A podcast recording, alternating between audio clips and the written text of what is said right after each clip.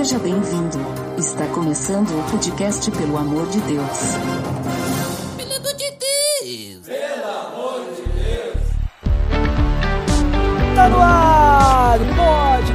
Amor de Deus. Eu sou Ed Drummer e nem todo trabalho é trabalhoso, né, Jairo? É, isso aí, Duda. Então, eu sou o Jairo e tô com uma pergunta aí. Vai ter trabalho no céu? Olha só, hein? É uma pergunta aí que vamos ter... nós vamos tentar responder hoje, inclusive. Olha só. Mas junto conosco, Jairo, nessa gravação, está nos visitando aqui o Cauê. Oi, gente. Tudo bom? Minha estreia aqui, então, em podcasts. Olha só, hein? O primeiro de muitos, quem sabe, hein, Cauê? Espero que sim, hein? E também nos visitando lá do Didaquê, Rafael. Oi, gente, tudo bem? Tudo certo. E hoje, então, nós estamos com toda essa galera porque nós vamos conversar sobre a relação entre fé e trabalho. Tá beleza, Você está escutando o podcast do site pelamordedeus.org.br, que vai ao ar sempre nas sextas-feiras, a cada 21 dias. Curta nossa fanpage em facebook.com.br oficialpadd. Também siga no Twitter através do arroba underline PADD. Ou entre em contato conosco através do e-mail contato arroba pelamordedeus.org.br.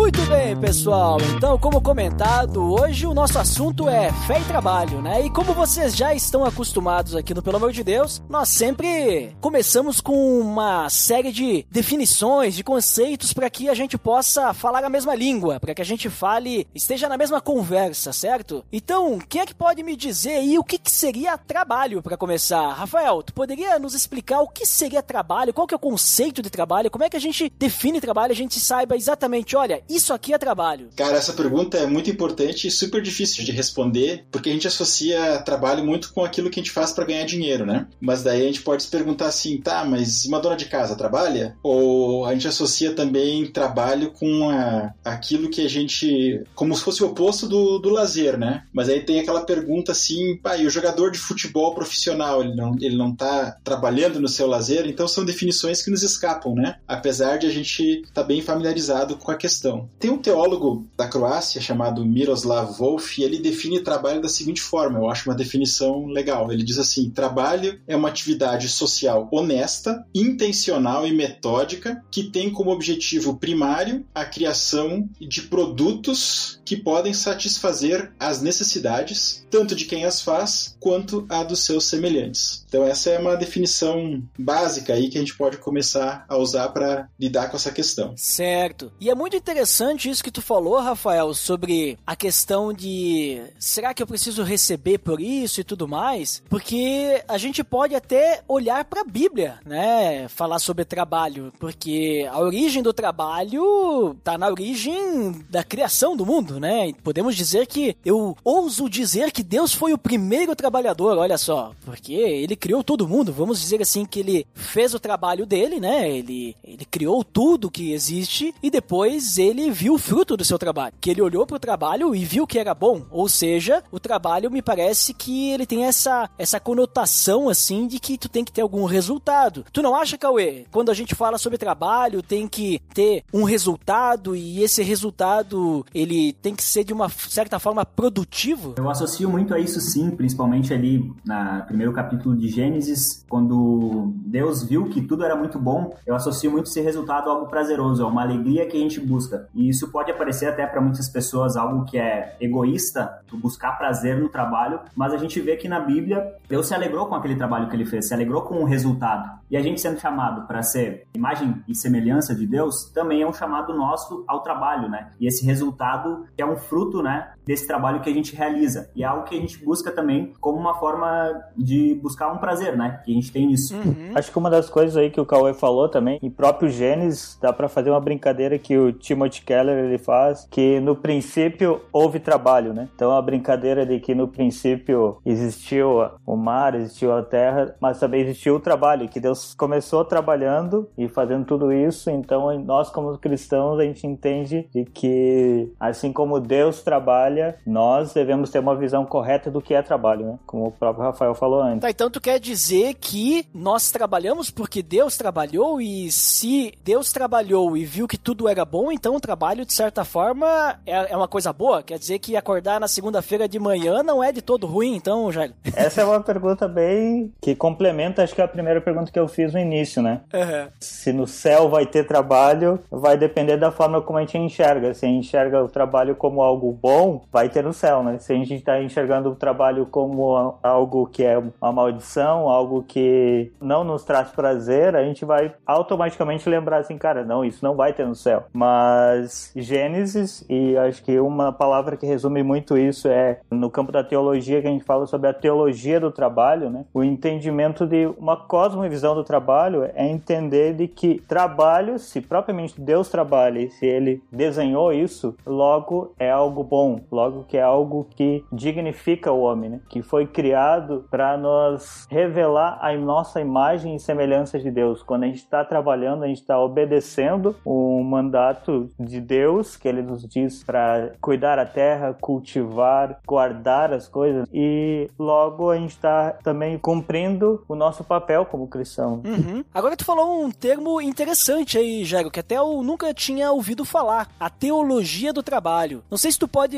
responder ou até mesmo o Rafael pode comentar um pouquinho mais sobre o que seria essa teologia do trabalho, por que, que ela é necessária, por que, que a gente precisa ter um entendimento de trabalho relacionado com teologia, o que, que seria isso? É, quando a gente fala a palavra teologia, ela vem, essa palavra vem de duas palavras gregas, né? A de teos, Deus, e logia, que vem de palavra ou de falar. E quando a gente fala teologia, assim, é aquilo que nós podemos falar sobre Deus, né? É o sentido mais comum da palavra, né? Quando a gente usa isso, enfim, na igreja, na célula e assim por diante. Mas quando a gente usa teologia de, e daí seja lá o que for vem depois disso, a gente está invertendo o sentido. A gente está falando daquilo que Deus tem a dizer sobre aquele assunto. Então a gente poderia falar de uma teologia do casamento, por exemplo. O que, que Deus tem a dizer sobre casamento? Ou uma, sei lá, teologia do ministério infantil, né? O que, que Deus tem a dizer sobre essa parte? E aí então tem a teologia do trabalho. O que, que Deus tem a dizer sobre isso? E a importância desse assunto, eu acho que tem duas questões principais mais que justificam a importância. A primeira é que Romanos fala pra gente que nós temos que renovar a nossa mente, né? E não se amoldar forma de pensar do mundo. E se nós simplesmente não pensarmos sobre o assunto do trabalho, provavelmente a gente vai ter uma visão mundana ou secular do que é trabalhar. E aí, como a gente já foi falado aqui, né? A gente vê que biblicamente o trabalho é uma coisa boa. Mas eu vejo muitos, muitas pessoas, né? Cristãs e não cristãs, tendo uma visão muito negativa do trabalho, né? Aquela ideia assim, ah, que bom que é sexta-feira que eu posso parar de fazer essa coisa e vou agora poder curtir o fim de semana. Então essa é a primeira razão. Se a gente não pensar sobre o nosso trabalho, a gente vai ter uma visão secular mundana. A segunda razão que eu acho que é importante é que na verdade, se a gente tirar as nossas as oito horas que a gente passa dormindo, a gente passa metade do nosso dia, pelo menos, né, da nossa vida adulta trabalhando. Então é muito tempo. E a pergunta que fica assim, puxa, será que Deus não tem algo a dizer para aquilo que eu passo a maior parte da minha vida fazendo, eu creio que teria que dizer. Então é um convite, né, para nós refletirmos biblicamente sobre o trabalho, essa questão aí. Uhum. Realmente eu sempre tentei assim buscar uma carreira, tentar entender qual era a minha vocação, tentar desenhar uma carreira ou aquilo que eu tinha de habilidades e talento, mas eu nunca parei para refletir sobre o que que Deus tinha a dizer, muito sobre isso, né? Ia muito pelo que ah, se Deus está permitindo isso, ia indo, né? Mas foi acho que dois anos atrás que eu, eu tava até em Santos e aí eu descobri o livro do Timothy Keller que ele fala sobre como integrar fé e trabalho, que é o título do livro, e me chamou muito a atenção porque às vezes a gente tem uma visão dualista das coisas, né? Tipo, enxerga que há algumas profissões são desenhadas e que parecem mais santas e outras, tipo, as atividades são mais corriqueiras e a gente pode assim, tá, eu acho que nisso eu não tô sendo 100% entregue a Deus, mas esse livro é muito legal, eu indico, assim, tanto que eu indiquei pro Cauê na época, e me fez abrir, assim, essa visão sobre o trabalho e eu consegui também entender um pouco que o Rafa compartilhou aí, e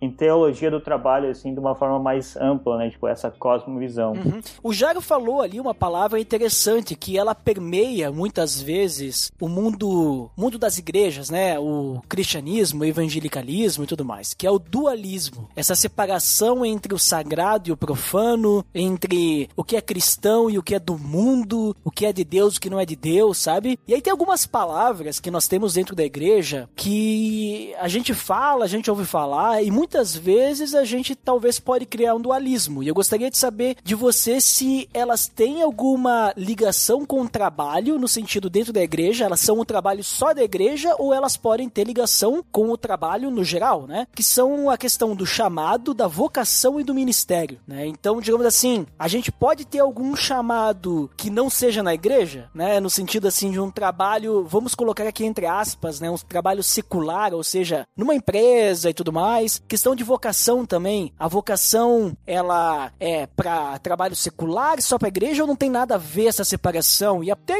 ministério. Quando a gente fala em ministério, a gente pensa no quê? Igreja, né? A gente pensa o ministério dentro da igreja, mas será que não posso exercer um ministério fora da igreja, dentro do meu trabalho, por exemplo? O que, que vocês me dizem sobre essa, essa questão dessas palavras? Chamado, vocação, ministério, talvez se vocês lembrarem de alguma outra, mas nesse sentido de dualismo, será que existe realmente um dualismo? Ou nós criamos essas coisas e na verdade está tudo interligado? Isso que o Jairo falou recentemente sobre o livro também, a gente está tendo uma conversa agora depois de dois anos de comprar o livro junto, que a gente ficou para ter. Mas naquele momento eu estava começando a minha caminhada cristã e uma das primeiras atitudes que eu, que eu tive propriamente foi essa, né? Me desligar do mundo, né, entre aspas, e focar numa vida só da igreja, né? Entender que, que aquilo ali era o sagrado e era para isso que eu tinha sido chamado, apenas para o trabalho dentro da igreja. Então eu tive esse dualismo principalmente no começo da caminhada cristã, mas o livro me ajudou a ver essa com clareza melhor isso e entender que a gente tem um chamado de vida que é maior, que é integral, né? É sobre toda a nossa vida, é sobre a transformação do evangelho, é, transforma cada etapa da nossa vida, cada ponto, todos os nossos relacionamentos com a família, com a sociedade, com o trabalho, com a cultura. E até pegando uma referência da, da cultura pop, né? Kanye West, para quem não sabe, foi convertido aí recentemente, ano passado, enfim, lançou um álbum também chamado Jesus is King. E aí numa entrevista que ele estava dando na TV, uma das primeiras entrevistas, pediram para ele se agora ele só ia produzir música gospel, né? Se ele só ia produzir música evangélica. E ele respondeu que tudo na vida dele agora sobre o evangelho. Então, eu vejo que as coisas sim estão muito interligadas, tanto a questão da, do chamado, da vocação e do ministério. Tem uma ligação porque o evangelho vem para transformar o todo em nossa vida. Né? A gente se, talvez separa as palavras vocação e chamado, mas elas, na verdade, eu encaro elas como sinônimos, né? Porque a palavra vocação, ela vem do latim que significa chamar, né? Ou convocar. Então, nosso chamado, nossa vocação é, eu diria que seria a mesma coisa, assim, em vários sentidos, né? Tanto que é o que Paulo fala em Romanos 12, né? Ele fala do chamado, às vezes é traduzido como chamado ou vocação, mas é a mesma coisa, né? É, é a mesma coisa, né? E, e eu acho que tá tudo interligado. A gente separa, né? E por uma série de razões, né? Mas talvez uma forma que ajuda a gente a pensar sobre essas categorias, pelo menos eu acho útil, é pensar em três círculos concêntricos, né? Um círculo dentro do outro. E o círculo maior seria o, o trabalho, que é o nosso, que somos chamados para trabalhar, né? Já foi falado aqui de Gênesis, né? Somos imagem de Deus, de um Deus que trabalha e assim por diante. Então, é um chamado que é feito para toda a humanidade. Todo ser humano deveria trabalhar dentro das suas possibilidades, condições capacidades, enfim. Dentro disso nós temos um círculo um pouco menor, né, que é, o, que é a nossa vocação cristã, aquilo que nós somos chamados como cristãos. E eu acho que aí o melhor que a gente tem é a, é a grande comissão, somos chamados a fazer discípulos, né, a ir,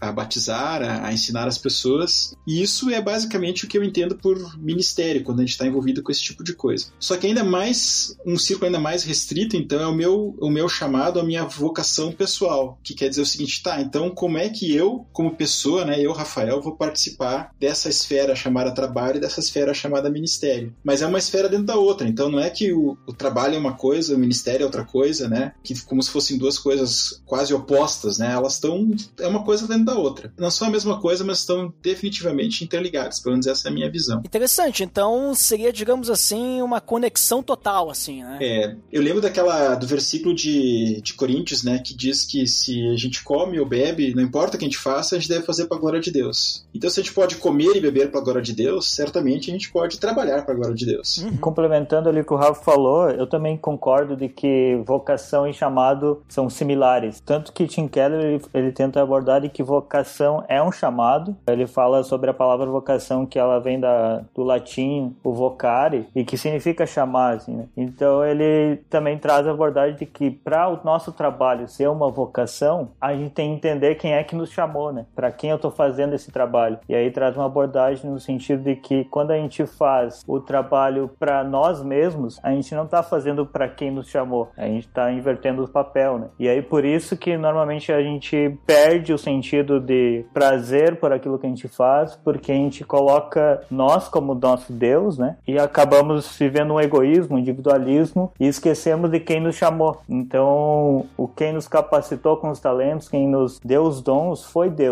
Então, nossa forma nós nós não estamos devolvendo a ele, não estamos obedecendo a ele. E aí com isso a gente acaba ficando triste com aquilo que a gente realiza, né? E geralmente vamos estressando, vamos nada nos sacia, porque nós mesmos a gente sabe que qualquer coisa que a gente faz nunca é suficiente, né? Uhum. Ele é um outro ponto que Tim Keller tenta trazer, assim. Certo. Mas então, assim, ó, eu acho que ficou bem claro, pelo menos eu entendi muito bem essa questão que vocês falaram sobre o trabalho, né? Sobre a teologia do trabalho, que a gente já vai misturando um pouco da fé, né? Que o título, né, fé e trabalho. E também essa questão de que tá tudo interligado. Mas é importante a gente adicionar o contexto que a gente vai continuar a nossa conversa para que fique bem claro, né? Tipo, do que a gente vai estar tá falando sobre fé e trabalho. Porque, como a gente percebeu, um ministério dentro da igreja ele pode ser considerado um trabalho também, né? Às vezes, até, mesmo que não seja remunerado, a gente faz aquilo com prazer e tudo mais, para glorificar Deus, ok. Mas a gente vai tratar do trabalho, agora puxando o dualismo de volta, mas sem querer botar o dualismo, mas é o trabalho que não é na igreja, né? Não é dentro da igreja, assim, não é o trabalho da, vamos dizer assim, da organização da comunidade cristã, mas sim o trabalho que a gente recebe um salário, o trabalho que a gente, às vezes nem recebe um salário, pode ser um trabalho voluntário também, né? Mas eu digo assim, então um trabalho numa empresa ou que a gente é o chefe, a gente é o dono, sei lá, né? Então, quando a gente olha para esse contexto, a gente tem muitos desafios, certo? Cauê, como é que tu vê hoje o trabalho contemporâneo, vamos dizer assim, o trabalho secular, né, que a gente normalmente chama? Como é que é esse trabalho? Como é que é a cultura atual do, do trabalho secular e o contexto que a gente vai até lidar um pouquinho mais logo adiante? Eu trabalho com comunicação, então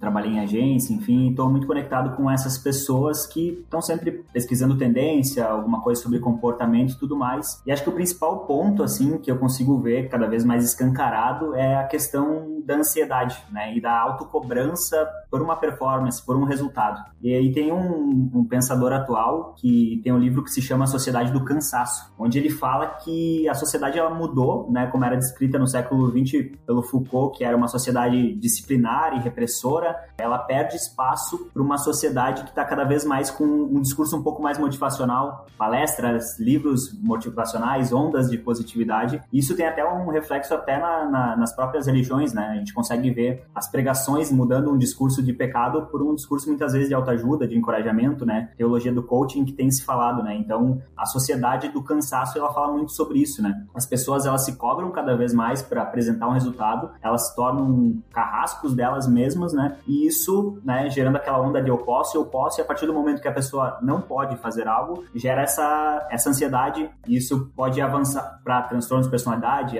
síndromes, burnout e tudo mais, né? Então, eu vejo como o principal ponto, assim, da característica da sociedade atual é, é essa pressão, né, de tu tá produzindo toda hora. Tu tem estímulos toda hora da cultura e toda hora tu tem que parecer que tu tá produzindo, né? Até a gente vivendo, nesse período que a gente tá vivendo, vários cursos foram liberados online de maneira gratuita e as pessoas perguntam umas para outras, ah, e aí, o que, tu tá fazendo? Que curso que tu já fez? Então, mesmo em um momento que muitas pessoas poderiam aproveitar para descansar e refletir realmente sobre a vida, né? As pessoas estão se autocobrando, né? E, e comprando essa cobrança da sociedade por produzir mais, por se tornarem melhores ali no trabalho, né? E isso acaba gerando essas questões que, que, gente, que eu comentei agora sobre, sobre ansiedade, enfim, cada vez mais crescente, né? Assim como o Cauê, eu também trabalho, trabalhei com comunicação por muito tempo, hoje trabalho mais com pesquisa de tendência em si, de moda, e esse mercado, ele, toda uma empresa com um ramo corporativo bem maior, assim. Então ele envolve muitas coisas, né? Tipo, tanto da competitividade interna, quanto, assim, aquela ansiedade de tu pensar o que, que vai ser o amanhã, de pensar como é que eu trago soluções para o mundo que a gente está olhando, mas eu sempre tive um, um problema, assim, dentro de mim, que era resolver essa visão dualista, assim, que a gente estava falando antes. E eu entendo perfeitamente hoje, assim, que o evangelho, ele me fez clarear e que a gente tem que ter uma visão integral do trabalho. acho que não pode, nós não podemos separar o,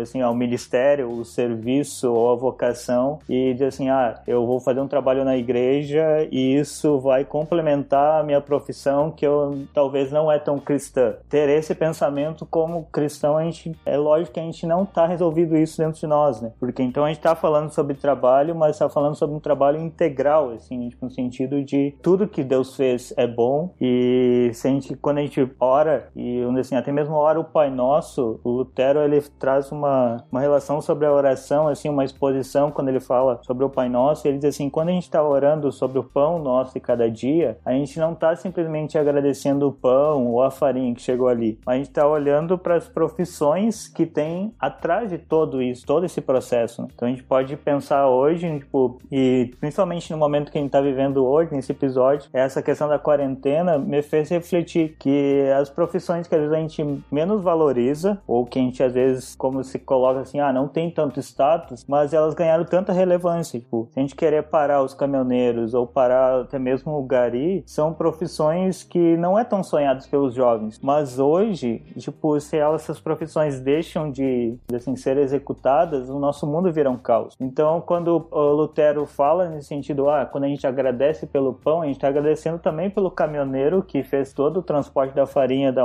de, da região que talvez não tenha na nossa região. E esse entendimento de visão integral de tudo, a gente olha e assim, o trabalho passa por uma ressignificação, ele passa a ser visto como algo bom em todos os, todas as áreas. Né? Então isso para mim foi, me ajudou muito e hoje facilita muito a minha vida, assim, diz assim, cara, eu não preciso ser um designer missionário da igreja para mim conseguir dizer assim, cara, agora eu tô cumprindo meu propósito, a minha vocação. Mas se eu fizer a minha profissão, se eu executar minha profissão com competência, com qualidade e automaticamente eu estou cumprindo aquilo que Deus colocou nas minhas mãos, estou executando ela e estou glorificando a Ele, né? Então não precisa ser na igreja, pode eu estou executando aonde Deus me chamou, né? Uhum. Acho que essa essa percepção de Lutero é muito legal, né? Essa ideia de que Deus usa as pessoas, né, para suprir nossas necessidades. Eu gosto muito disso. Gostei também do que foi falado antes sobre a questão da ansiedade, e isso me lembrou uma, uma coisa que eu acho que é interessante pensando no mercado de trabalho contemporâneo, é que as coisas são do jeito que são, não por, por qualquer aleatoriedade ou por acaso, né? Isso foi, de certa forma, planejado para ser assim. O que quero dizer com isso? Se a gente olhar há uns séculos atrás, as pessoas que imaginaram o mundo moderno, né? Que pensaram na questão tipo do capitalismo, esse tipo de coisa, eles viam, o Adam Smith via que o trabalho era o centro da vida humana. O trabalho e a economia era isso, né? E o próprio Marx, que vê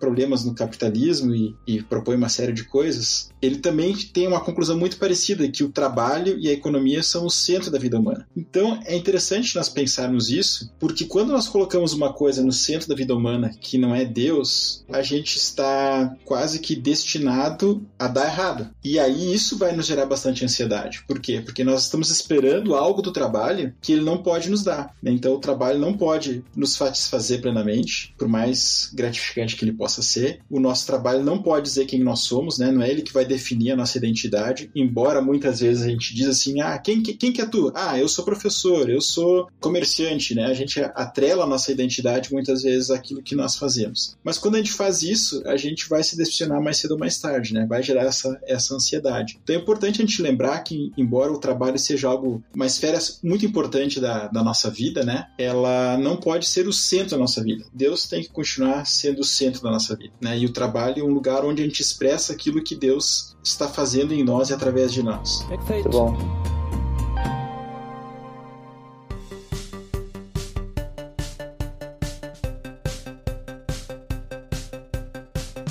Bem, pessoal. Então, a gente deixou bem claro ali sobre o que a gente está falando hoje, né? Sobre a questão do trabalho, que como nós entendemos, em que contexto estamos, inclusive já temos já vários insights aí, né? Várias ideias interessantes, vários pensamentos, várias reflexões pra gente já ir analisando ali, né? Mas vamos um pouco mais, vamos um pouco além, né? Eu achei interessante ali quando a gente estava falando sobre o mundo contemporâneo, né? Do trabalho e tudo mais, sobre as empresas, que foi falado, além da questão da ansiedade, foi falado a questão de cobrança, até mesmo autocobrança, foi falado sobre a questão, até mesmo assim, podemos botar assim, questão de metas, algum foco que a empresa vai colocar para ti e tudo mais, e às vezes a gente se coloca também nisso. Mas aí eu pergunto, quando a gente está muito envolto nisso, ainda tem espaço no trabalho para Deus? Ou tudo isso pode ter uma relação com Deus também? A gente pode glorificar Deus no meio desse, no meio desse trabalho todo, né? No meio de, desse ambiente complicado, no meio desse ambiente que muitas vezes faz com que a gente tire o foco de Deus. A gente pode de alguma forma, existe algum jeito de a gente continuar glorificando a Deus sem que a gente deixe que o pecado tome conta, como a questão do orgulho, individualismo, egoísmo, querer passar a perna nas outras pessoas, sabe? Tipo, se aproveitar dos outros, né? Derrubar os outros. No meio dessa competitividade enorme que existe nas empresas. Como é que fica a nossa fé ali no meio? Cara, eu... tem um ponto que Tim Keller ele traz para solução ou consolação para uma pessoa que vive no meio desse mundo contemporâneo, com todas essas questões, com todas as dificuldades, é resolver uma questão que ele traz tipo, entre o idealismo e o ceticismo, de que a gente pode achar que a nossa profissão ou que nosso trabalho vai mudar todas as coisas, vai fazer a diferença no mundo, eu vou realizar algo novo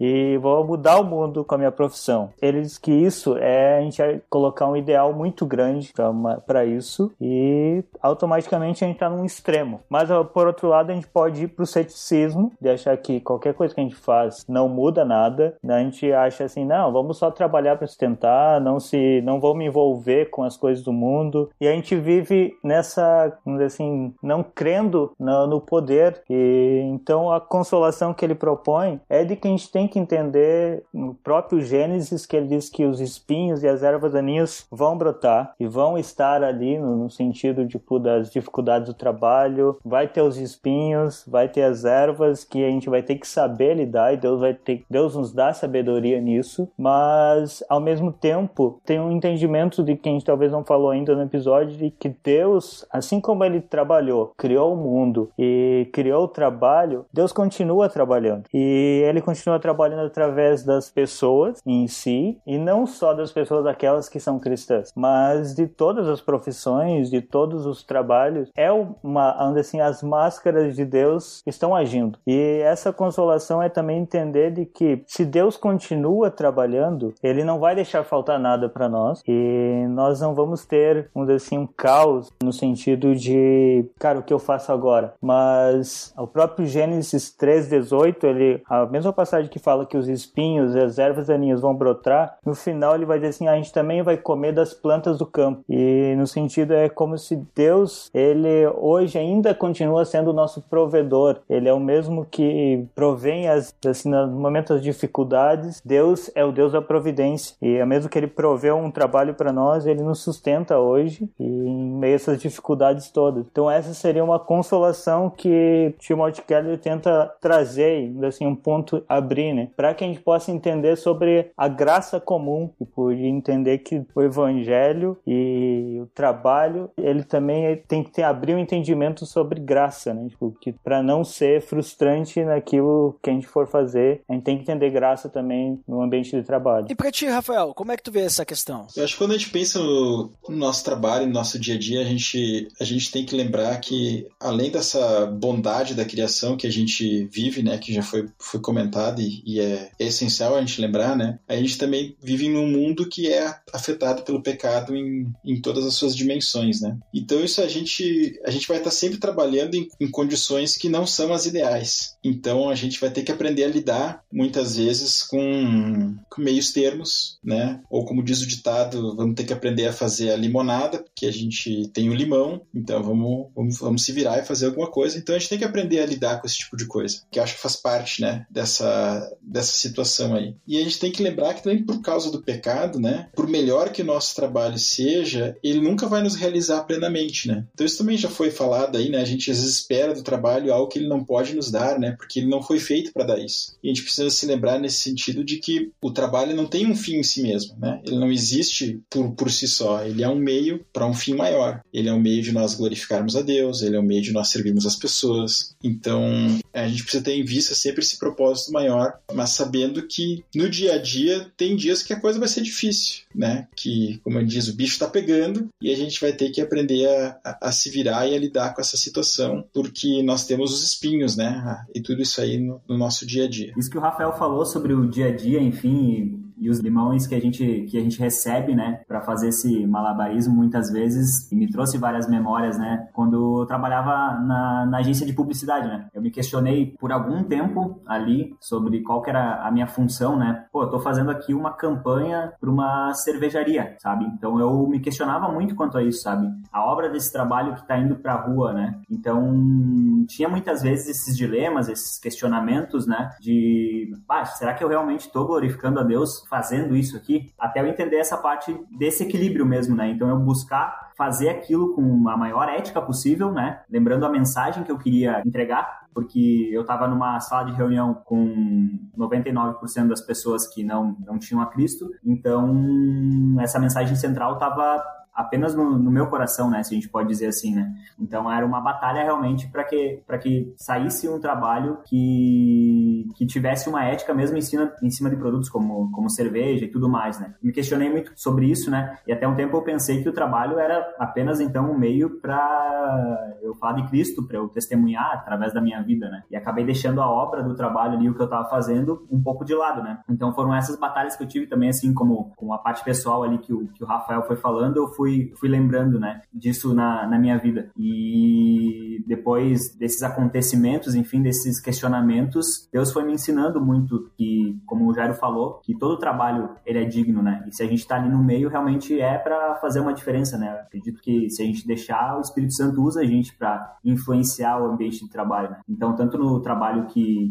que foi realizado na agência, quanto as pessoas que eu consegui me relacionar, né? Tenho relacionamentos até hoje, né? Então, sementes foram plantadas e também através do próprio trabalho, né? Então, acho que uma, uma coisa aí que tu falou sobre a questão da ética, então pode ter muitas pessoas que estão escutando a gente que possam estar em trabalhos e estão se questionando se realmente a obra do trabalho que ela está fazendo glorifica a Deus. Acho uma reflexão interessante dela levar, saber que sim, vai ter dificuldades dependendo do trabalho, né? Todo trabalho, né? E vai ter esse reflexo da queda, mas interessante lembrar que se deixar guiar pelo Espírito Santo para que ela possa fazer o trabalho com a maior ética possível e sempre lembrar também que ela tá ali também pelas pessoas que estão ao redor dela, mas não, não só por isso, né? Tu falaste uma coisa interessante aí, Cauê, sobre esse teu compartilhar, sobre a questão da ética e também tu colocou ali nas entrelinhas a parte do evangelismo, vamos dizer assim, né? De levar a palavra de Deus até as pessoas do teu local de trabalho. O nosso propósito, além de glorificar Deus, é também levar o evangelho adiante, né? É a gente evangelizar. E muito interessante o que tu comentou, que foi o fato de que se eu estou trabalhando, eu quero trabalhar para a glória de Deus, eu tenho que ser uma pessoa ética. Então eu tenho que fazer o meu trabalho bem feito, de forma, vamos dizer assim, não é perfeita a palavra, né? Não é, não é uma forma perfeita, mas com excelência. Excelência é a palavra. Então tenho que fazer o trabalho de,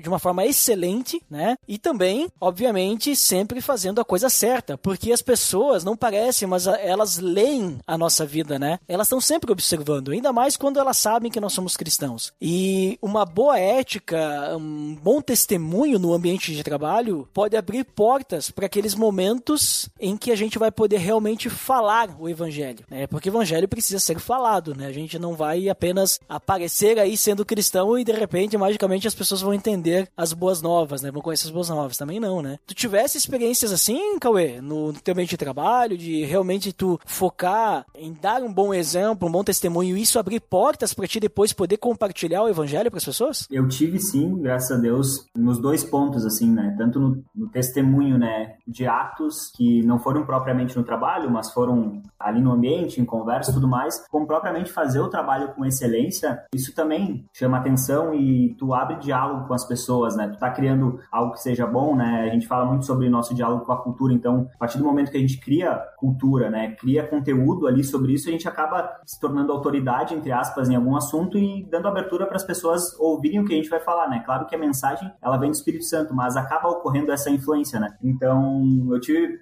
vários momentos, assim, de poder conversar com as pessoas, de falar sobre Cristo, né? E até eu digo que foi muito icônico que o meu último dia na agência foi o momento, assim, que eu tive de maior profundidade com uma pessoa, de poder orar junto, de poder chorar junto com uma pessoa, falando sobre Cristo, falando sobre a vida daquela pessoa dentro, dentro da agência, né? Então, foi um dos momentos, assim, que eu falaria, né, que, que eu poderia trocar pelas, pelas campanhas que eu fiz, né? Que, que nada me deu mais, mais prazer do que, do que aquele momento, que sim, que foi o último dia, então foi, foi muito marcante também, né? Legal. Rafael, tu falaste antes a questão da identidade, né? Que muitas vezes a nossa identidade acaba ficando no trabalho, né? Até quando a pessoa vai se apresentar, ela diz eu sou fulano de tal e sou e fala a questão profissional dela, né? Como é que tu vê essa questão da identidade e tal? Como é que tu entende isso? Se tu pudesse falar um pouquinho mais para nós sobre essa questão e como que isso afeta também a nossa fé, até mesmo, né? É, a questão da identidade, ela, ela é bem importante, né? Porque a identidade é quem nós somos. E a nossa vocação, ela flui de quem nós somos, né? Então, se nós somos um certo tipo de pessoa, nós vamos fazer ou somos chamados a fazer certas coisas, né? Então, a nossa identidade como cristão, ela está primariamente atrelada, eu creio, à, à ideia de que nós somos filhos de Deus. Claro que a gente pode falar de várias outras imagens bíblicas, né? Nós somos, já falamos de uma que é muito importante, que somos imagem de Deus, né? Criados à imagem de Deus. E nós podíamos falar de outras, né? Que Deus nos chamou para sermos santos, faz parte da nossa identidade, né? Mas acho que filhos de Deus talvez seja mais importante, até porque nós fomos ensinados, até na hora de nós orarmos, né? Quando nós conversamos com Deus, a chamar Deus de Pai. Então mostra essa intimidade que somos filhos, né? Então, se somos filhos de Deus, então qual é a nossa vocação? A nossa vocação é agirmos como nosso Pai. E uma das coisas que Deus faz é ele trabalha, né? Nós já falamos um pouco disso, né? Então, essa, esse é o vínculo. Se Deus trabalha, então trabalhar não pode ser ruim, né? Mas se o nosso foco, se a nossa identidade, ela vem do nosso trabalho ou vem da aprovação do nosso chefe, né? Ou do nosso sucesso profissional, o que é que nós vamos fazer no dia que o chefe não gostar do nosso trabalho ou no dia que nós não tivermos sucesso profissional? Nós vamos entrar numa crise de identidade? Muito provavelmente. Então, embora a gente não pode misturar essas coisas, né? A gente trabalha sim porque é uma expressão da nossa identidade, mas o nosso trabalho não é a nossa identidade. A gente tem que lembrar disso. A nossa identidade é que somos filhos de Deus. Ele nos aceitou, ele nos ama, é do jeito que nós somos, está trabalhando na nossa vida, né? Nos deu do seu espírito para fazer essa transformação na nossa vida e age através de nós. Então essa é a nossa vocação, né? Deixar Deus agir através de nós, mas não é a nossa identidade. Não sei se ficou claro. Uhum. Claro, claro. E essa identidade ela pode refletir no nosso trabalho, certo? Com certeza, né? Porque uma das formas que a gente pode pensar nisso tudo, né? De que forma Deus trabalha. E uma coisa interessante de pensar é no próprio exemplo de Jesus, né? Que Jesus, antes de começar o seu ministério público, né? Aos 30 anos, o que, que Jesus ficou fazendo? A melhor evidência que tem é que ele trabalhou como carpinteiro, né? E eu não consigo imaginar que Jesus tenha feito uma, uma cadeira meia boca que quando alguém sentasse fosse desmontar, né? A gente viu que Deus fez tudo bem, né? Tudo muito bem feito, né? Então isso faz parte da nossa identidade. Nós fazemos, nós trabalhamos bem porque Deus trabalha bem. E nós somos filhos de Deus, nós temos as características de Deus, ou deveríamos ter pelo menos, né? Devemos agir como filhos dele, né? Tem um ditado que diz, né, que a fruta não cai longe do pé, né? Então essa se, devia ser a nossa visão, né? Nós queremos fazer aquilo que Deus faz. Então Deus trabalha direito e nós também trabalhamos direito. Sim. E isso aí que tá comentando e tal, e até aquilo que a gente comentou de testemunho, eu gostaria só de, de dar também um, um compartilhar meu, né? Porque até agora eu não falei muito sobre meu compartilhar mesmo, né? Que agora nós estamos aqui gravando na época que o Brasil tá passando. Brasil não, o mundo inteiro tá passando por uma pandemia, né? E por causa disso, nós estamos em isolamento, eu tô trabalhando de casa. E eu trabalho com suporte TI e tudo mais, então a gente tá trabalhando remoto. E eu reflito muito sobre essa questão de como que eu demonstro a minha identidade, mesmo estando distante, porque eu penso assim, beleza, eu tô em casa, né? Só que eu tenho que demonstrar que os meus superiores, eles, eles podem confiar em mim. Então eu tenho que continuar fazendo meu trabalho com excelência, com atenção e tudo mais. Eu não posso deixar de trabalhar, e é o que eu tenho feito, né? Tô sendo pago para trabalhar, mesmo que estando em casa. Mas eu tenho que manter isso, né? Tipo, tenho que fazer o melhor, mesmo que eu não esteja na empresa, mesmo que não tenha ninguém me olhando trabalhar, vamos dizer assim, né? Não tenha ninguém perto ali para saber se eu tô ali na, na, empresa no local certo, né? Porque eu poderia pensar, ah, agora ninguém tá me vendo. Ah, eu posso posso chegar 30 minutos atrasado, vamos dizer assim, agora começar a trabalhar, porque ninguém vai saber, ou dou uma desculpa, mas isso tá fora de cogitação, né? Se o meu, meu horário de trabalho é X, então mesmo que eu esteja em eu tenho que começar a trabalhar no horário X, né? E pela, por essa questão, eu, eu acho que é muito importante isso a gente pensar com, como cristãos, que até mesmo no nosso trabalho, nós não estamos trabalhando simplesmente só para o nosso chefe, né, para o dono da empresa, mas nós estamos trabalhando para Deus, né? Eu gosto muito, citar até antes 1 Coríntios, mas eu gosto muito de Colossenses 3:23 também, que tudo que a gente fizer, a gente tem que fazer como se a gente estivesse fazendo para Deus, né? Então, porque é, é, é o Senhor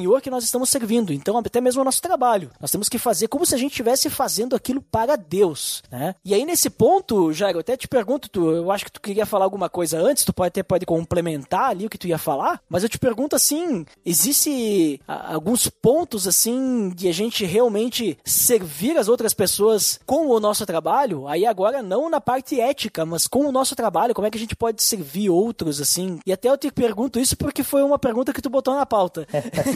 Cara, isso para mim é o que mudou muito a minha forma de enxergar o trabalho e a forma como melhorou a minha satisfação do trabalho. Entender o trabalho como serviço. E acho que esse ponto não é serviço algo pesado, algo, mas o servir mesmo, né? De servir as pessoas, servir o mundo. E esse entendimento, como, como ele falou lá no início, né? A gente acha que a ah, servir tem que ser servir na igreja e fazer alguma coisa. Mas não, eu posso servir as pessoas e posso servir ao mundo com o meu trabalho, com a minha profissão. Então, isso é muito, para mim, assim, um exemplo foi que quando eu comecei a trabalhar em agência de publicidade, lá no início, uns 6, 7 anos atrás, e eu tava, assim, no estágio ainda, aprendendo, mas fazendo com, com a minha, assim, com a total garra, assim, de querer, meu Deus, eu preciso dar meu melhor, eu preciso correr atrás. Mas, ao mesmo tempo, eu sempre tive o lado prestativo de querer entender da pessoa que estava ao meu lado, querer conversar sobre ela, uh, com ela, entender os problemas, as dificuldades. E a cada dia a gente foi criando uma amizade do ambiente de trabalho. E aquilo foi tão, tão interessante que no final, depois de uns 5, 6 meses, a minha colega chegou para mim e disse assim: Cara, eu, eu tinha uma visão errada sobre talvez cristianismo ou sobre os cristãos, mas tu me fez entender sobre o que é eu ser cristão e hoje eu queria entender um pouco mais do que tu acredita. E aquilo ali para mim foi assim, entender que, cara, eu tava servindo a Deus e eu tava servindo uma outra pessoa e talvez eu não tava nem fazendo trabalho para ela, ela era minha colega. Mas o meu trabalho, de certa forma, tava abrindo uma conversa, tava abrindo um diálogo e o meu testemunho de vida também, né? Tipo, como tu falou, de ser fiel, de talvez não ter um extremismo da forma como a gente leva, talvez querer evangelizar todo mundo no nosso ambiente de trabalho, mas ter, viver uma vida com relacionamentos, viver uma vida sem impor as coisas, abre portas para a gente falar e servir a Deus onde a gente estiver. Então, isso para mim foi muito bom, assim, entender que trabalho é um serviço a Deus, é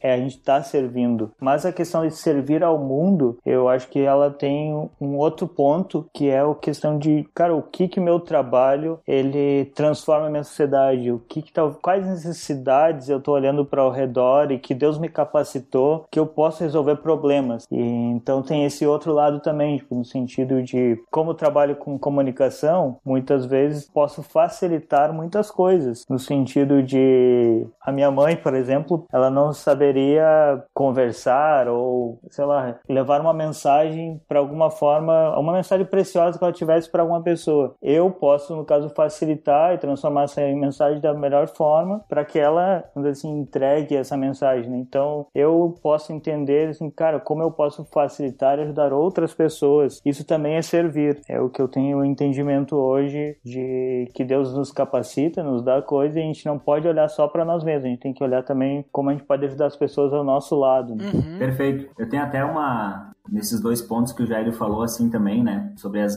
maneiras de a gente servir o próximo, que é no ambiente de trabalho e com o produto do teu trabalho, né? Nessa questão do ambiente do trabalho, foi a isca que Jesus usou para me chamar, né? Porque eu tinha na minha vida como um ídolo, né? Eu, eu vivia pelo trabalho, então eu era um servo do trabalho e foi através desse ponto, realmente desse ídolo, que, que Deus começou a quebrar na minha vida. E aí eu comecei a trabalhar nessa agência e lá tinha um cara chamado Jairo nessa agência. E aí eu comecei a trabalhar lá como freelancer, fiquei duas semanas, e aí tá, continuei trabalhando lá, conheci o Jairo, a gente começou a criar uma amizade ali, enfim, gostei muito dele logo, logo de começo. E um dia eu tava, eu e minha esposa, a gente ia tomar uma, uma cerveja num pub que tinha na cidade, e o Jairo tava saindo ao mesmo tempo que eu do trabalho, né? Eu convidei ele para ir junto comigo até lá no pub, né? Nesse momento eu tinha, eu, os, os únicos contatos que eu tinha com o mundo evangélico eram de pessoas que me falavam só sobre o dinheiro, né? Então eu tinha essa barreira, esse preconceito que muitas pessoas têm, né? E aí eu e o Jairo e a minha esposa, a gente foi lá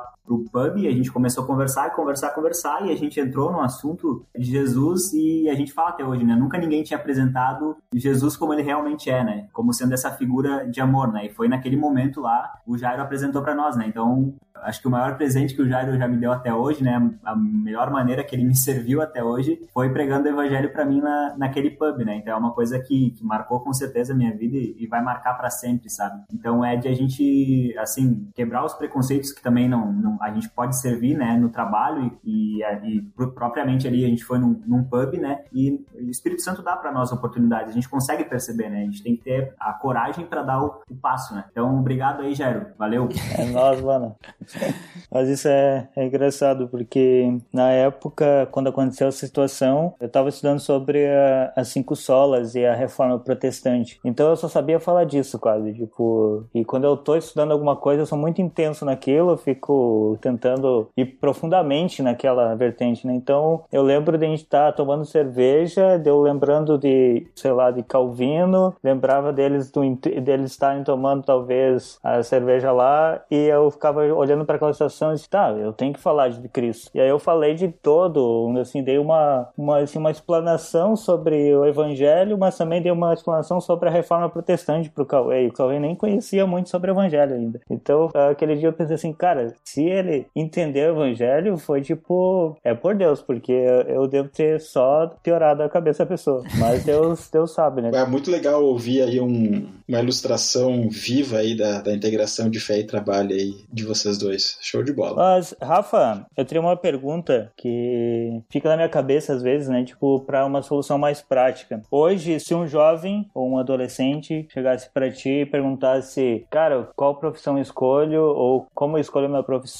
e quais seriam os teus conselhos ou no sentido mais prático? Essa é uma pergunta bem, bem interessante. Eu tenho uma filha de 15 anos, né? Começando o ensino médio, então essa conversa volta e meia vem, vem à tona, né? E é bem divertido, porque um dia ela quer ser A, outro dia ela quer ser B e tal, né? Eu acho que a primeira coisa que a gente tem que talvez quebrar é um mito muito comum que a gente tem na sociedade moderna, que é que você pode ser o que você quer ser. E isso é muito bonito por um lado, mas, na, mas não é muito verdade, né? Porque nós temos, quando a gente chega na idade de, de escolher essa profissão, a gente já tem uma série de coisas que foram previamente determinadas para nós, né? De genética, de experiências que a gente teve, de experiências que a gente escolheu não ter, muitas vezes, né? Então a gente tem um, um, um leque, não vou dizer limitado, mas a gente não pode ser qualquer coisa, né? Eu, quando era piá, eu queria ser jogador de futebol, né? Como talvez a metade dos, dos guris que, queiram ser, mas eu, se vocês me conhecessem, vocês iam perceber que eu não tenho a menor coordenação motora para ser jogador de futebol. Então, por mais que eu quisesse ser, eu jamais poderia ser. Então, acho que essa é uma coisa que a gente precisa se libertar, né, desse, desse mito. E o outro lado disso, então, é a gente se conhecer, saber o que que a gente, o que que tem dentro de nós nesse sentido, né? Quais foram os dons e talentos que Deus nos deu. E a gente descobre isso, eu creio que fazendo. Então, o que eu, o que eu digo para as pessoas, o que eu digo para minha filha é: tenha bastante experiências, assim, de, de coisas diferentes, para você descobrir aquilo que você gosta. E eu acho que é muito ruim hoje a gente tem uma pressão muito cedo para as pessoas decidirem muito cedo o que, que elas vão ser. E muitas vezes elas têm que escolher sem saber, né? Eu já, já conversei com jovens que as pessoas estavam em dúvida assim: ah, faço faculdade de educação física ou de farmácia? Pô, o que, que uma coisa tem a ver com a outra, né? Não tá nem dentro do mesmo.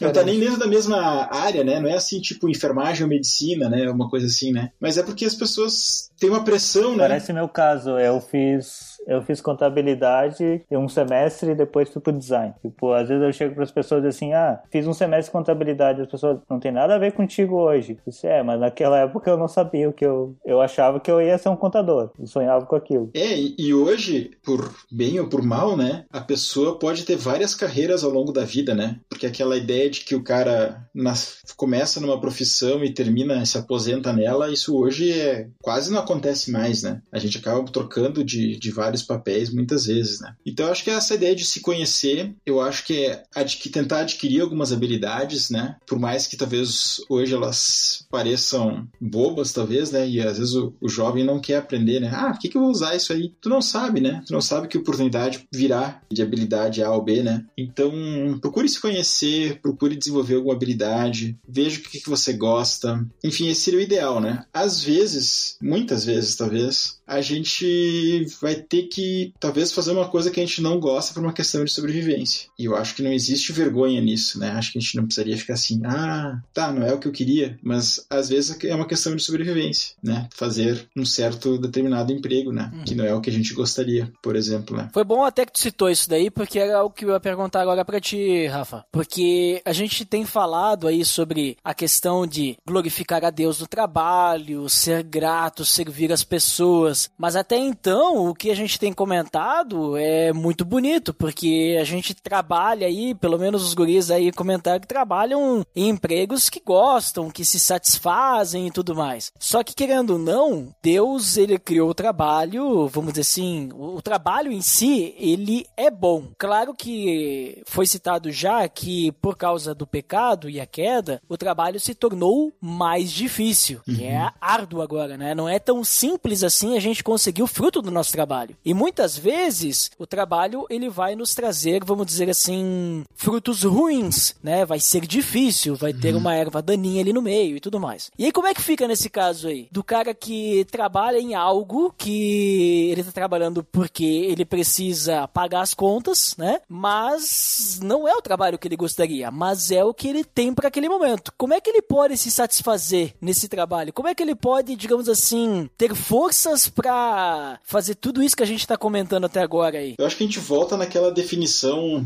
que eu propus lá no começo, né? Que uma das funções do trabalho é satisfazer necessidades, né? Tanto de quem as faz quanto a, a dos seus semelhantes. E eu acho que essa é, um- é uma motivação que a gente pode ter, porque talvez aquele trabalho que a gente está fazendo, né? Sei lá, a gente pode pegar um exemplo assim, um, um coletor de lixo, né? Que duvido que seja o sonho de alguém, né? Dizer assim, bah, minha vocação tal. O cara não diz isso, né? Mas se ele pensar assim, puxa, eu preciso suprir minhas necessidades, eu preciso suprir as necessidades dos meus filhos. Como é que eu vou fazer isso? Buenas, se eu não tenho outra opção, eu vou fazer isso. E eu acho que essa é uma motivação de pensar que o nosso trabalho ele existe para suprir também a necessidade do nosso semelhante, do nosso próximo, né? E claro, isso pode ser a pessoa que, que usufrui do nosso trabalho. Imagina se nós não tivéssemos é, pessoas que recolhessem o lixo, né? Que nós íamos estar a nossa vida em cidades urbanas, né? Grandes como nós temos hoje. Seria um caos, né? Então é um serviço que ele faz para os outros nesse sentido, né? Uma forma de servir. Mas ele também está servindo a sua própria família no sentido que ele pode tirar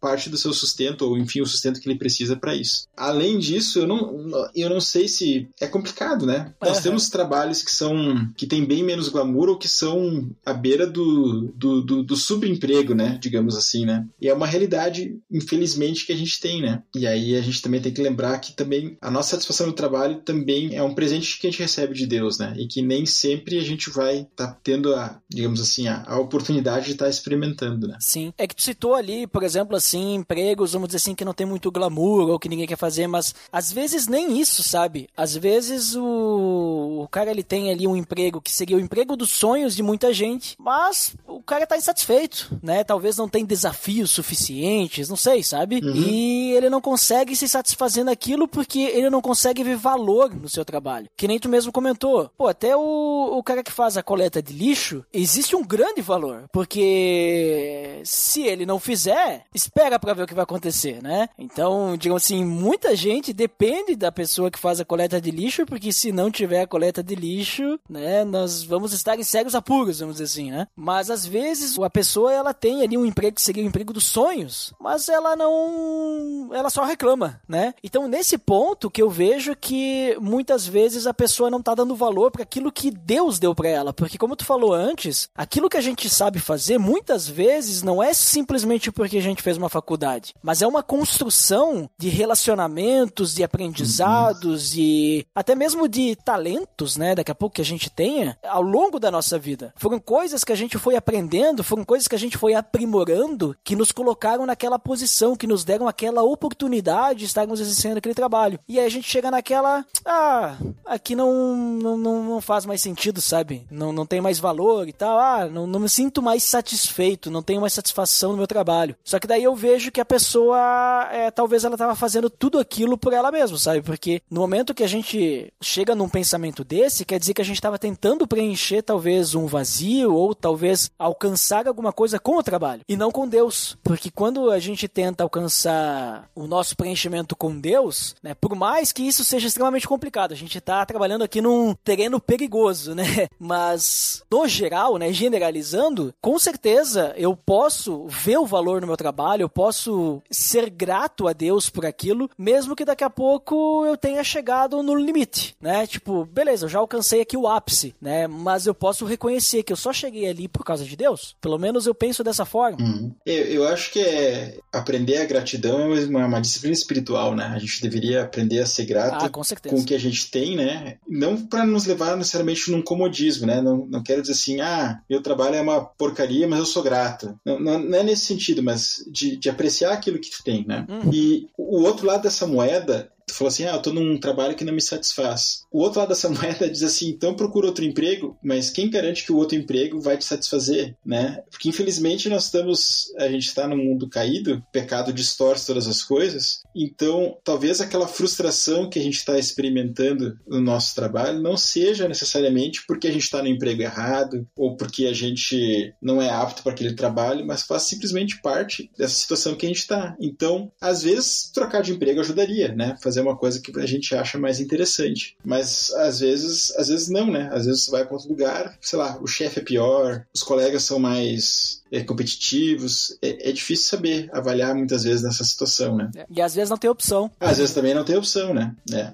é verdade. Um ponto que para mim ajudou bastante a entender sobre essa questão de, do trabalho que não é, assim, talvez não é tão importante, ou que a gente olha, assim, na hora que eu tava lendo o livro do Tim Keller, ele, ele traz, assim, a história antiga, né? E como Platão e os gregos entendiam o trabalho, e eles votavam muito de que o trabalho nobre era aquele que era do pensamento e os trabalhos braçal era, vamos dizer assim, algo mal visto, né? E aí ele faz um paralelo de que essa forma de pensar, ela invadiu a igreja. Ela, por certa forma, permeia dentro da igreja e muitas vezes a gente acaba tendo esse mesmo pensamento, né? E por muito tempo eu tive esse, assim, essa abordagem e tentei fugir, tipo assim, ah, eu não vou me satisfazer com profissões que são mais braçais. Eu trabalhei dois anos numa empresa de, de produção de imóveis, assim, e eu sempre sonhava, ah, eu quero ir para algo já que eu consiga estar tá exercendo minha criatividade e tudo mais. Mas quando eu cheguei nesse lo local, assim, eu não estava satisfeito, porque daí parece que assim, eu já estava trabalhando três ou quatro anos e assim, tá, agora cheguei no patamar, parece que eu conquistei tudo e agora não faz sentido. E aí é o que o Rafa falou, né, no sentido de contentamento. A gente às vezes a gente acha e busca e coloca as coisas como se fosse tudo nosso esforço e não reconhece que é Deus que está colocando, dando aquilo ali. Então eu lembro muito do de quando eu comecei a passar por essa crise interna, assim, de tentar entender o que está acontecendo, por que, que eu não estou conseguindo ser grato a Deus nesse sentido, de como eu estou vivendo em si, né? Uma coisa que me ajudou muito foi tentar entender, assim, cara, eu estou pensando e tentando achar que o trabalho depende de mim, ou só da minha vida, né? Mas não estou sendo grato e não estou me contentando com aquilo que Deus me deu. E daí nessa época foi onde eu fui estudar sobre a reforma protestante e que é onde que Lutero também identifica esse pensamento que estava dentro da igreja, né? De que muitos que o clero valorizava, vamos dizer assim, só as profissões ou as pessoas que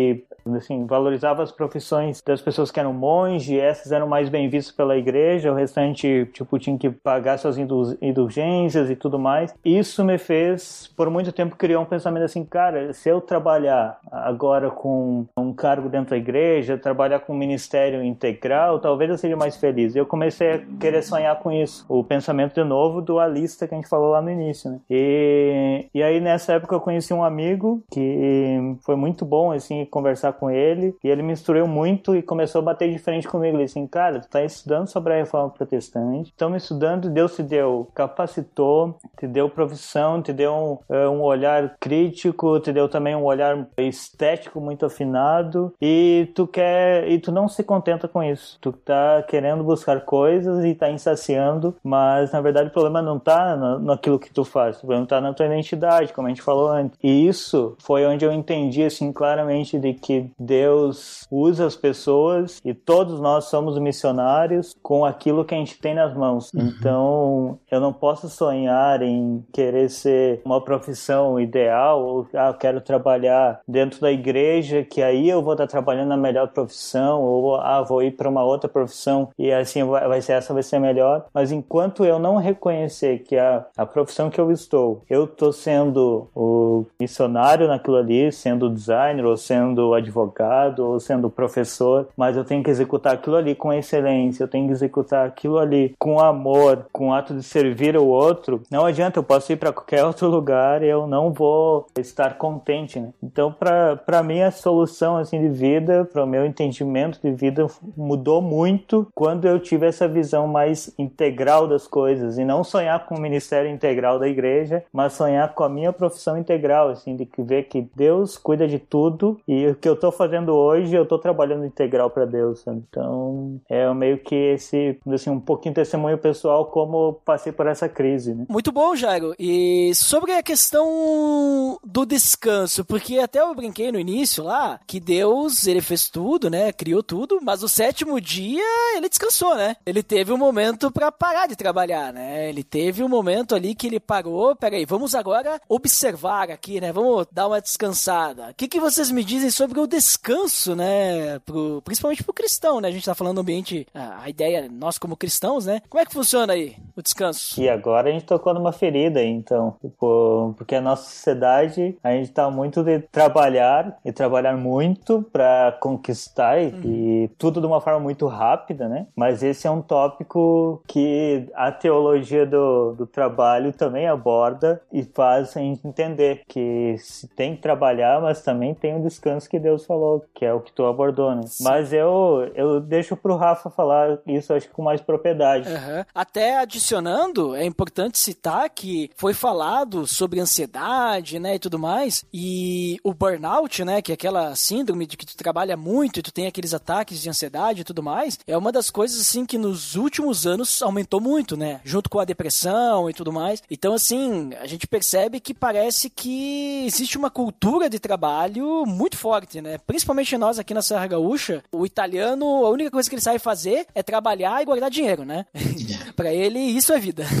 Mas aí, Rafa, o que, que tu me diz sobre isso? Eu acho que essa questão é muito é importante, acho que para todo mundo moderno, né? A gente experimenta bastante aqui na Serra Gaúcha mesmo, essa fixação pelo trabalho. Eu tenho uma história que é que eu acho é engraçada, é triste, mas é, ela é meio engraçada, que uma vez meu chefe ele avisou assim, ó, tô saindo de férias semana que vem. Eu disse, tá, beleza, boas férias, bom descanso e tal. E eu chego segunda-feira no trabalho e o cara tá lá. Daí eu disse assim, você não tava de férias? Eu tô de férias, mas eu não consigo ficar na cama dormindo enquanto os outros estão ganhando dinheiro, né? Então, assim, eu percebi, assim, que a, a dificuldade de, de, de, aceitar o descanso como parte da vida, né? E a gente falou bastante aqui da, da criação, né? E é sete dias, e Deus trabalhou em seis e descansou no sétimo, né? E Deus não descansou porque Deus estava cansado, né? Porque Deus estava assim, ai, que canseira, né? Mas ele tá, justamente como ele tá nos criando a imagem dele pra gente imitar ele, ele tá, ele tá nos dando um exemplo, dizendo assim, olha, vocês também trabalhem, façam trabalho bem feito, mas também descansem. Tanto é que quando a gente chega nos 10 mandamentos, um dos mandamentos é o do, do descanso. E é interessante quando a gente vai lá para os mandamentos, que não é apenas para a gente descansar, mas é para a gente garantir o descanso daqueles que trabalham para nós, que é uma coisa interessante também, né? A gente pensar. Então, garantir o descanso do nosso funcionário, da nossa família, faz parte do nosso chamado. E isso é algo que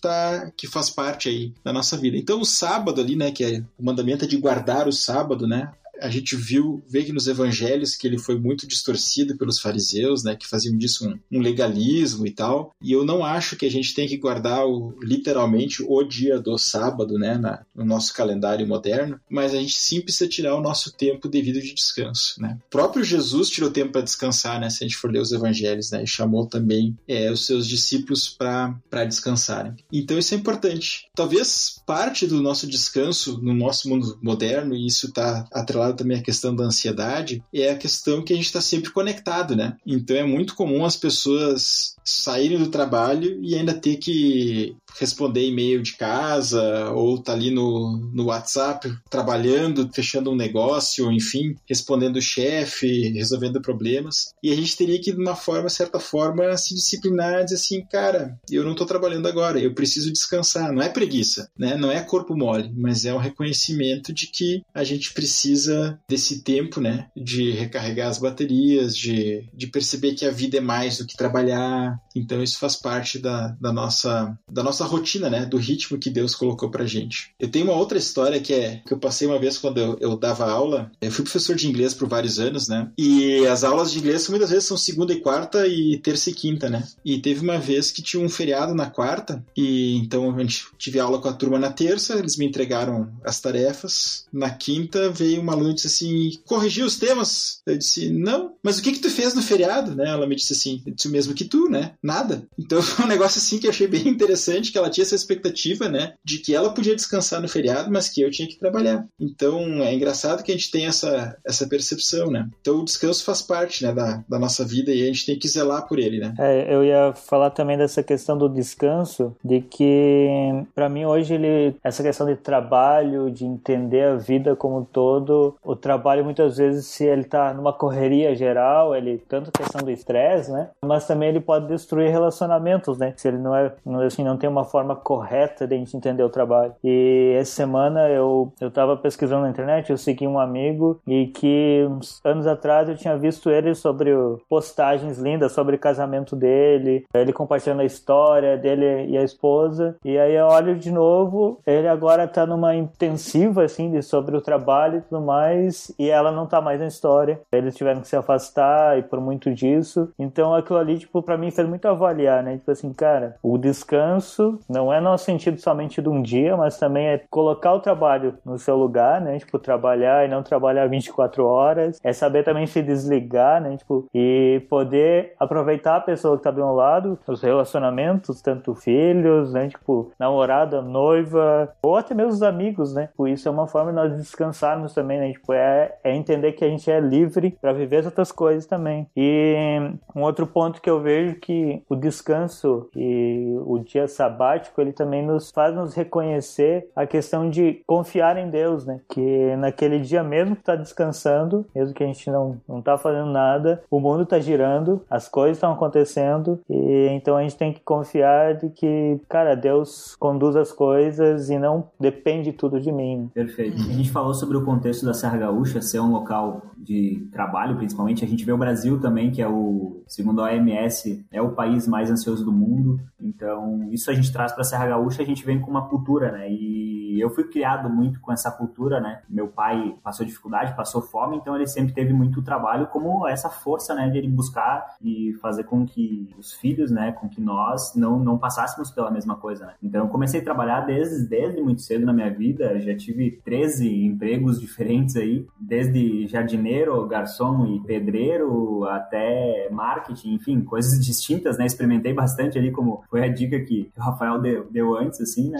Mas isso foi construindo, como eu falei antes para vocês, essa idolatria, né? E eu vivia isso que eu tava falando antes, daquele aspecto da sociedade do cansaço. E aí foi no meu primeiro ano na, na agência, mesmo eu convertido, eu não tinha entendido ainda muito sobre a questão do descanso, o trabalho ainda continuava sendo uma luta para mim, como a questão de, de um ídolo, né? Que eu colocava às vezes acima da minha família, acima de Deus, né? E acabava dedicando tempo para isso, que eu cheguei a um ponto que eu tava com 100 horas positivas no banco de horas, estava trabalhando às vezes até meia-noite na agência, aquela cultura de comer uma pizza na agência, né? O Jairo sabe bem como é que é isso. Até que chegou um ponto que eu tava em casa e tava no quarto, prestes a dormir, e comecei a sentir meu peito como se estivesse inchado, o braço tava formigando e eu pensei, tô tendo um ataque cardíaco, vou morrer. E logo fui pro, pro hospital, era um ataque de ansiedade. Então, pelo estresse, pelo esgotamento que eu tinha do trabalho, né? Então, aí eu, enfim, tomei injeção lá e tal, comecei a fazer o tratamento e eu não entendi a questão do cansaço, sabe? Então, isso eu senti realmente na pele como afetou meu relacionamento primeiro com Deus, depois como afetou meu relacionamento com a minha esposa, né? E o ponto para isso foi justamente buscar em Deus essa paz e também entender a dizer não, né? O principal ponto assim de ação é saber dizer não, entender sobre as tuas prioridades, entender sobre o valor do teu tempo e aquilo que tu é chamado para fazer que é muito além de trabalhar, né? Essa ideia da sociedade do cansaço é é, bem interessante. E eu acho que às vezes a gente, como, como cristão, a gente, a gente embarca nisso de uma forma até pior, né? Porque chega no fim de semana, às vezes a gente cai num outro ativismo, né? A gente entra num ativismo religioso ou ministerial, e aí eu mesmo já passei por isso, né? De trabalhar de, de segunda a sábado de manhã e passar o fim de semana fazendo mil coisas na igreja, e aí tu faz isso por um ano, dois, quando tu vê, tu tá, tu tá esgotado, né? E às vezes a gente até fica bravo assim, mas Deus, eu tava te servindo. É, tu estava me servindo, mas eu tinha mandado tu descansar, né? E tu ignorou isso aí. Então, a gente tem que lembrar disso, né? Não estou dizendo que a gente não deva servir a Deus, né, no nosso voluntariamente, né, no nosso fim de semana, mas a gente tem que lembrar que a gente precisa descansar, né? No livro do Tim Keller também uma coisa que ele fala interessante ali é que quando a gente entende que, que o trabalho é para Deus, né? A gente realmente entende isso, a gente não trabalha de menos nem de mais. Então, a gente acaba encontrando esse equilíbrio, né, em Deus do trabalho, né? Show de bola! Mas assim, ó, ficou uma dúvida antes da gente encerrar, e eu acho muito importante, talvez, vamos ver se o Rafa consegue responder para nós aí, que o Jairo deixou a pulga atrás da orelha aí, né? Quando ele iniciou dizendo se vai ter trabalho no céu. E aí, Rafa, o que que tu acha? Vai ter trabalho no céu ou vai? Cara, essa é uma pergunta muito boa. Eu, eu acho que sim. A Bíblia não diz isso com todas as letras, né? Mas ela nos dá várias pistas, e talvez a melhor pista se a gente pegar é, Gênesis 1 e 2 e comparar com Apocalipse 21 e 22, a gente vai ver que existem muitas semelhanças entre o novo céu e a nova terra e o jardim do Éden. Uhum. Ao mesmo tempo, também há muitas diferenças, né? Então a gente não está simplesmente voltando no tempo, mas tem muita semelhança. E aí a pergunta que fica para nós é: nós trabalhávamos lá no jardim do Éden? Trabalhávamos. Então, por que que nós não trabalharíamos no novo jardim do Éden, no novo céu e nova terra lá no futuro? Acho que isso é importante a gente pensar que é bem possível, né, que a gente tenha trabalho. A gente não, eu não consigo imaginar que a gente vai ficar um tempo infinito, uma eternidade ali só, sei lá, sentado fazendo nada ou cantando o tempo inteiro. Não, acho que nós vamos fazer coisas sem, obviamente, todas aquelas distorções do pecado que a gente que a gente já comentou, né? Mas conselho que eu dou aí para quem estiver ouvindo a gente, compare os primeiros dois capítulos da Bíblia com os dois últimos, dá uma sublinhada no que que no que que é igual, no que que é diferente,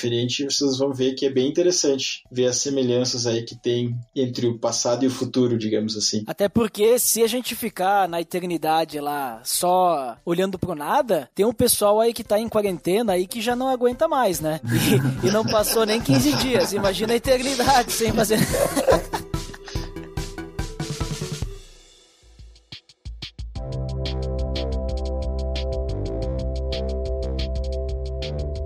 Muito bem, pessoal. Então, considerações finais. Aquele momento em que a gente encerra, né? A gente considera finalmente o que a gente conclui da nossa conversa. Eu vou começar agora na ordem inversa da apresentação. Então, primeiro, Rafael, por favor, deixe suas considerações finais aí. E depois também, se quiser, deixar aí uma divulgação aí do, do curso aí e tudo mais, fica à vontade. Beleza, obrigado. Eu queria dizer ainda que é, acho que a coisa que a gente tem que lembrar quando a gente trabalha é que a gente participa daquilo que Deus está fazendo, né? A gente já falou muito hoje aqui que, que Deus trabalha, a gente é chamado a trabalhar, e eu acho que se a gente perceber que a gente está cooperando com Deus, né? Participando daquilo que Ele está fazendo, eu acho que isso vai nos ajudar a ter um, um pouco mais de, de sentido, né? Para o nosso trabalho, um pouco mais de um senso de satisfação para o nosso trabalho também. A gente falou lá no início, né, que eu, eu trabalho com o Didaquê. O Didaquê é um ministério da Teach Beyond e a gente tem como foco principal apoiar professores cristãos cristãos mas também cristãos em geral, com essa ideia de um, de um cristianismo integral, né, que a gente tem até falado um pouco aqui. Então, parte disso aí, a gente tem um, um curso de na área de conectando fé cristã e trabalho, tem um outro de conectando fé cristã e cultura, e tem outros temas aí que estão no forno ainda, mas é, tá tudo meio parado agora com essa quarentena, né? Mas você pode saber mais informações é, acessando né, didaque.net e se quiser pode seguir a gente aí nas, nas redes sociais sociais em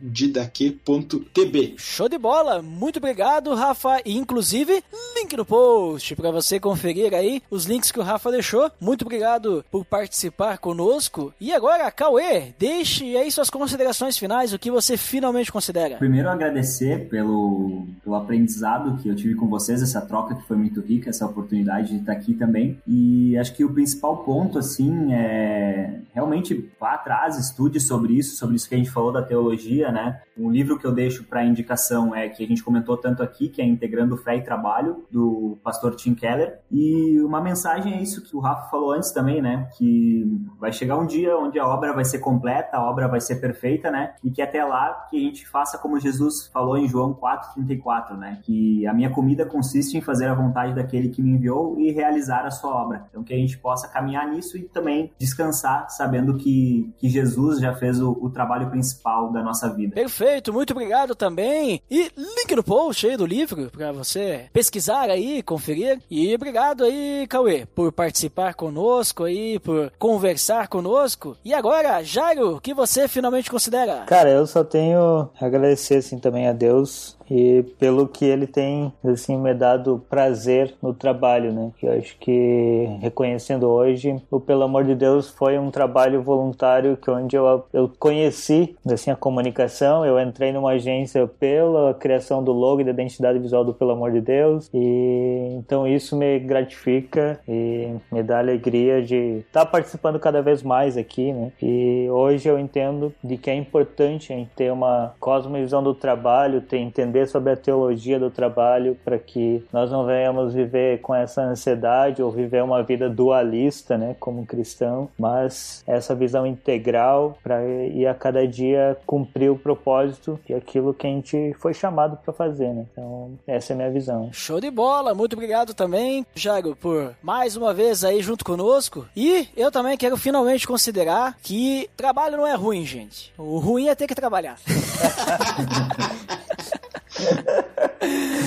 Clássica frase, né? Do do grande poeta e filósofo, seu Madruga. Não, mas estou brincando. O importante é a gente sempre lembrar, que nem eu falei antes, eu, eu tenho esse esse versículo aí, Colossenses 3:23, para guiar, vamos dizer assim, tudo que eu faço, tudo que eu sirvo alguém, tudo que questão de trabalho, sempre lembrar que a gente sempre tem que estar tá fazendo as coisas para Deus, né? Até mesmo quando a gente ama o próximo, a gente tem que amar o próximo por amor a Deus, né? Amar com o amor de Deus e tudo mais. Então, sempre pensar que Deus tem que ser o foco da nossa vida, ele tem que estar no centro, ele tem que ser o que nos guia. Porque se a gente tentar fazer alguma coisa sozinho, pode até ser que a gente consiga de algum jeito, mas não vai ficar como se fizesse com Deus, sabe? Claro, quando a gente fala de amor, é só com Deus, né? Mas daqui a pouco no nosso trabalho, a gente tendo Deus, a gente poderia fazer ele com muito mais excelência e com muito mais propósito e servir as pessoas de uma forma muito melhor. Então, eu guio, eu guio o meu trabalho, as coisas que eu faço sempre refletindo e lembrando disso, né? Porque quando eu não lembro. Se eu estiver fazendo com as minhas próprias forças, aí as coisas não, não saem mais como deveriam sair. Mas é isso, então, pessoal, depois desse longo papo, para quem fica praga de feedback, até daqui a pouquinho, para quem não fica, então, até o próximo episódio. Até mais!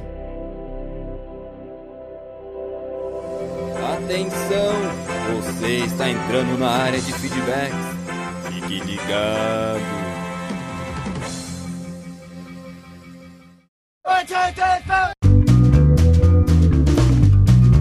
Estamos na área de feedbacks do PDD. Uau!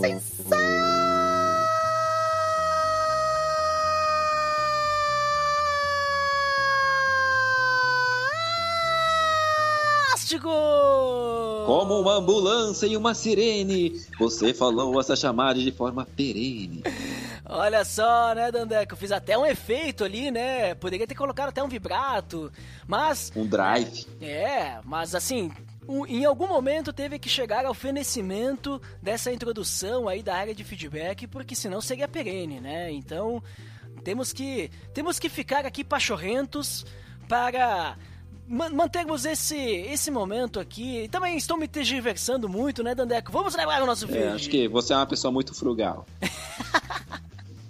e o nosso feed é o pelo amor de Deus.org.br barra feed barra podcast. E você também pode assinar no iTunes e nos avaliar deixando as estrelinhas, acessando pelo amor de Deus.org.br barra iTunes ou pesquisando por PDD, pelo amor de Deus. Andeco, vamos aos feedbacks do episódio anterior. Falamos sobre os fracos e fortes na fé. Quem que foi o primeiro? O primeiro foi o.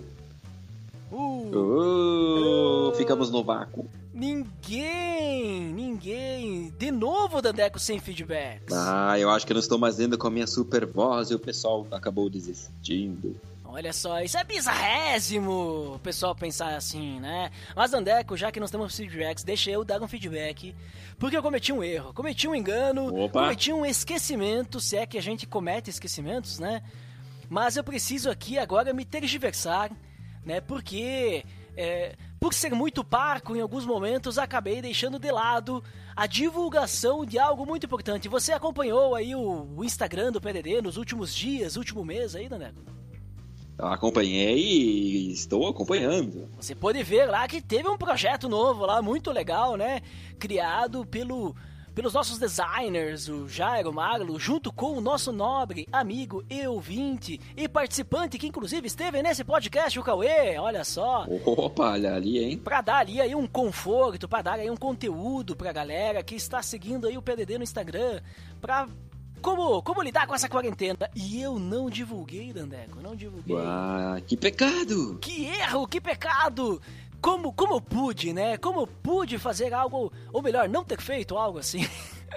Ai, foi uma, uma atitude petriz. Uma atitude muito petis mesmo, né? E agora eu até me sinto o, levemente tênue, né? Diante dessa situação. Mas eu venho aqui dar um feedback que foi algo incrível e é necessário fazer isso público. E se você não viu, vá lá e confira. O link já está no post do nosso Instagram aí pra você conferir. E Dadeco, sabe o que nós vamos deixar de link também aqui? É a nossa indicação, qual é? Opa, hoje a indicação é o podcast puro e simples, temporada 2, episódio 4, música. Link no post aí pra você conferir esse episódio, que é um episódio puro e simples, né? É um episódio frugal, né? o podcast frugal, frugal é o podcast puro e frugal, né, Dandeco? Na, no nosso Pois linguajar é. aqui, né? Olha ali, hein? Olha só. E Dandeco, eu preciso dizer que estou um pouco, estou um pouco assim, não, não vejo mais sentido para a nossa área de feedback sem feedbacks, né, Dandeco? Porque como podemos ter uma área de feedback se não temos feedbacks? Aí que tá. Por isso, estou chegando à, à conclusão e à decisão, né? Es- Estou decidindo decidir que não teremos mais área de feedbacks. Opa, você está fazendo um fenecimento. Estou fazendo fenecimento da área de feedbacks, mas talvez, talvez é um fenecimento momentâneo, né? Porque preciso dizer que apesar de hoje ter- termos tido um feedback desse projeto, um projeto Cosmo Peripateco, que merece o respeito tecnológico dos nossos nobres amigos sobre o Instagram do PDD, preciso dizer que não que, que, que não faz sentido termos leitura de feedbacks sem feedbacks. Então, já que não temos feedbacks, não vamos mais ter feedback. É isso aí, tá Opa, decidido. Tá decidido. A não ser que, né, Dandeco, daqui a pouco nós possamos ter novos feedbacks, vai saber, né? Sei, Nunca se sabe o dia de amanhã. nunca se sabe. Daqui a pouco teremos novos feedbacks. E daí, então, podemos voltar a cair de feedbacks, quem sabe, né? Mas daí é, só sei que hoje, é, só sei que hoje nós educamos, né? e hoje estão aí. Nós lemos o feedback do pessoal, nós ensinamos, nós de- demos, demos as ferramentas e, e o pessoal tá aí, fazendo nada por nós aí, né, Dandeco? Pois é, tá bom. Não, mas nós sabemos que temos nobres amigos e ouvintes que são pessoas inoxidáveis, ou seja, que têm brilho. E, e eles devem ter seu motivo, Dandeco, para não deixar mais os feedbacks. Né? Daqui a pouco não estamos mais é, dando motivos para feedbacks porque está sendo tão explicado o o podcast que não tem mais o que comentar, né? Não tem, não- é uma coisa que tá a explicar que não tem explicação. Exatamente, é uma pessoa que eles ficam até sem comentários, sem palavras, né? As pessoas acabam ficando taciturnas diante do nosso podcast. É, Mas a questão é que para termos área de feedback é essencialmente que tenha feedbacks, né, Daneco? Então, por enquanto, vamos ficar sem, né? E daí, quem sabe, não sei. Não vou fazer promessas, porque, né, numa sapiência tunada que temos aqui, né, Dandeco? Não, eu eu tenho que dizer assim que até ah, conversando, né, e batendo esse papo com de você que é é uma, pessoa de uma sumidade, né, avançada. Sabe as palavras. É, eu não posso ser parco nas minhas palavras, né, Dandeco? Não posso ficar taciturno aqui. Tenho, tenho Não, que não, realmente falar, né? Eu tenho que vestir minhas palavras de uma forma dandy, né? Opa! Para que as minhas palavras fiquem em janota, né? Entendeu? Mas, gente, vamos parar por aí. Eu acho que é por aí, né? Chega, é, já tô com saudade da área de feedback, Dandeco. Essa aqui é a verdade, né? Mas chegamos ao fim, né, Dandeco? Então, por hoje é só, né? Por hoje é só, pessoal, e talvez, quem sabe, nos vemos no próximo episódio. Então tá, até mais!